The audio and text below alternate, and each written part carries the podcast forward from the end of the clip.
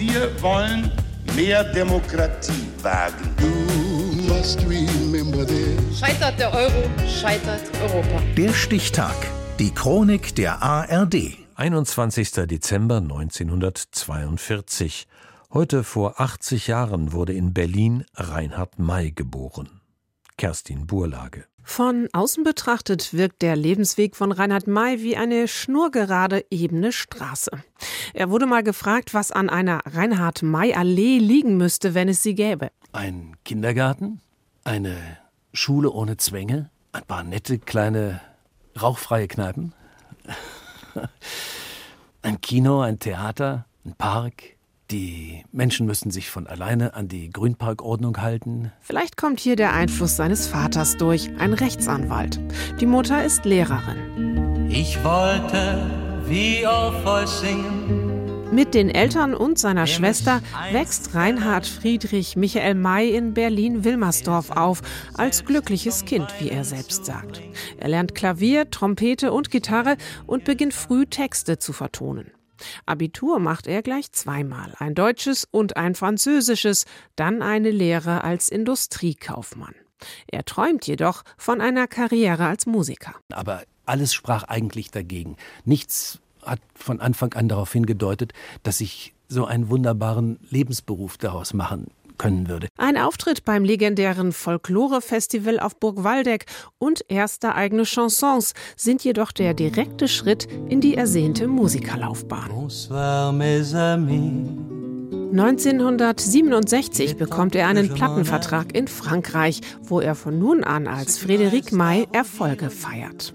Als Reinhard May wird er bald auch in Deutschland bekannt, geht auf Tournee, bekommt viele Auszeichnungen von denen er eine allerdings entrüstet ablehnt.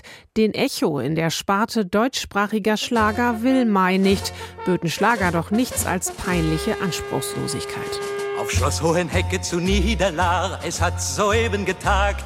In regelmäßigen Abständen und gern im Monat Mai bringt der Liedermacher ein neues Album raus. Seine scharfsinnigen, ironischen Texte werden dabei zum Markenzeichen. Oft besingt er einfach nur das, was er im Alltag erlebt, mal witzig, mal melancholisch. Damit passt er in keine Schublade, wofür ihn manche als zu bürgerlich oder gar unpolitisch kritisieren. Doch Reinhard May bleibt sich treu. Ich freue mich, Ihnen einen Gast in meiner Show präsentieren zu dürfen, Salvatore Adamo. Dass er Fernsehsendungen moderiert, steigert die Popularität noch. Diesen jungenhaften Mann mit dem Dreitagebart und der Gitarre, man muss ihn einfach mögen. Bei vielen kommt auch sein soziales Engagement, unter anderem für Tierschutz und Frieden, gut an. Aber es gibt auch Schicksalsschläge. Mai, der mit seiner Frau Hella drei Kinder hat, verliert 2014 einen seiner Söhne nach fünf Jahren Wachkoma. Selbst wenn ich schwierige Jahre und sehr schwere Jahre hatte, es waren alles doch irgendwo am Ende gute Jahre.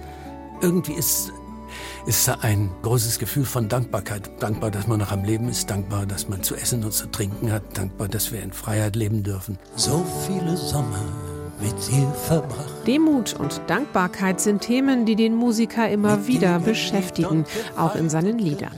Vielleicht macht sie das zu einer stillen, ehrlichen Kraftquelle, wie ein Kritiker mal geschrieben hat.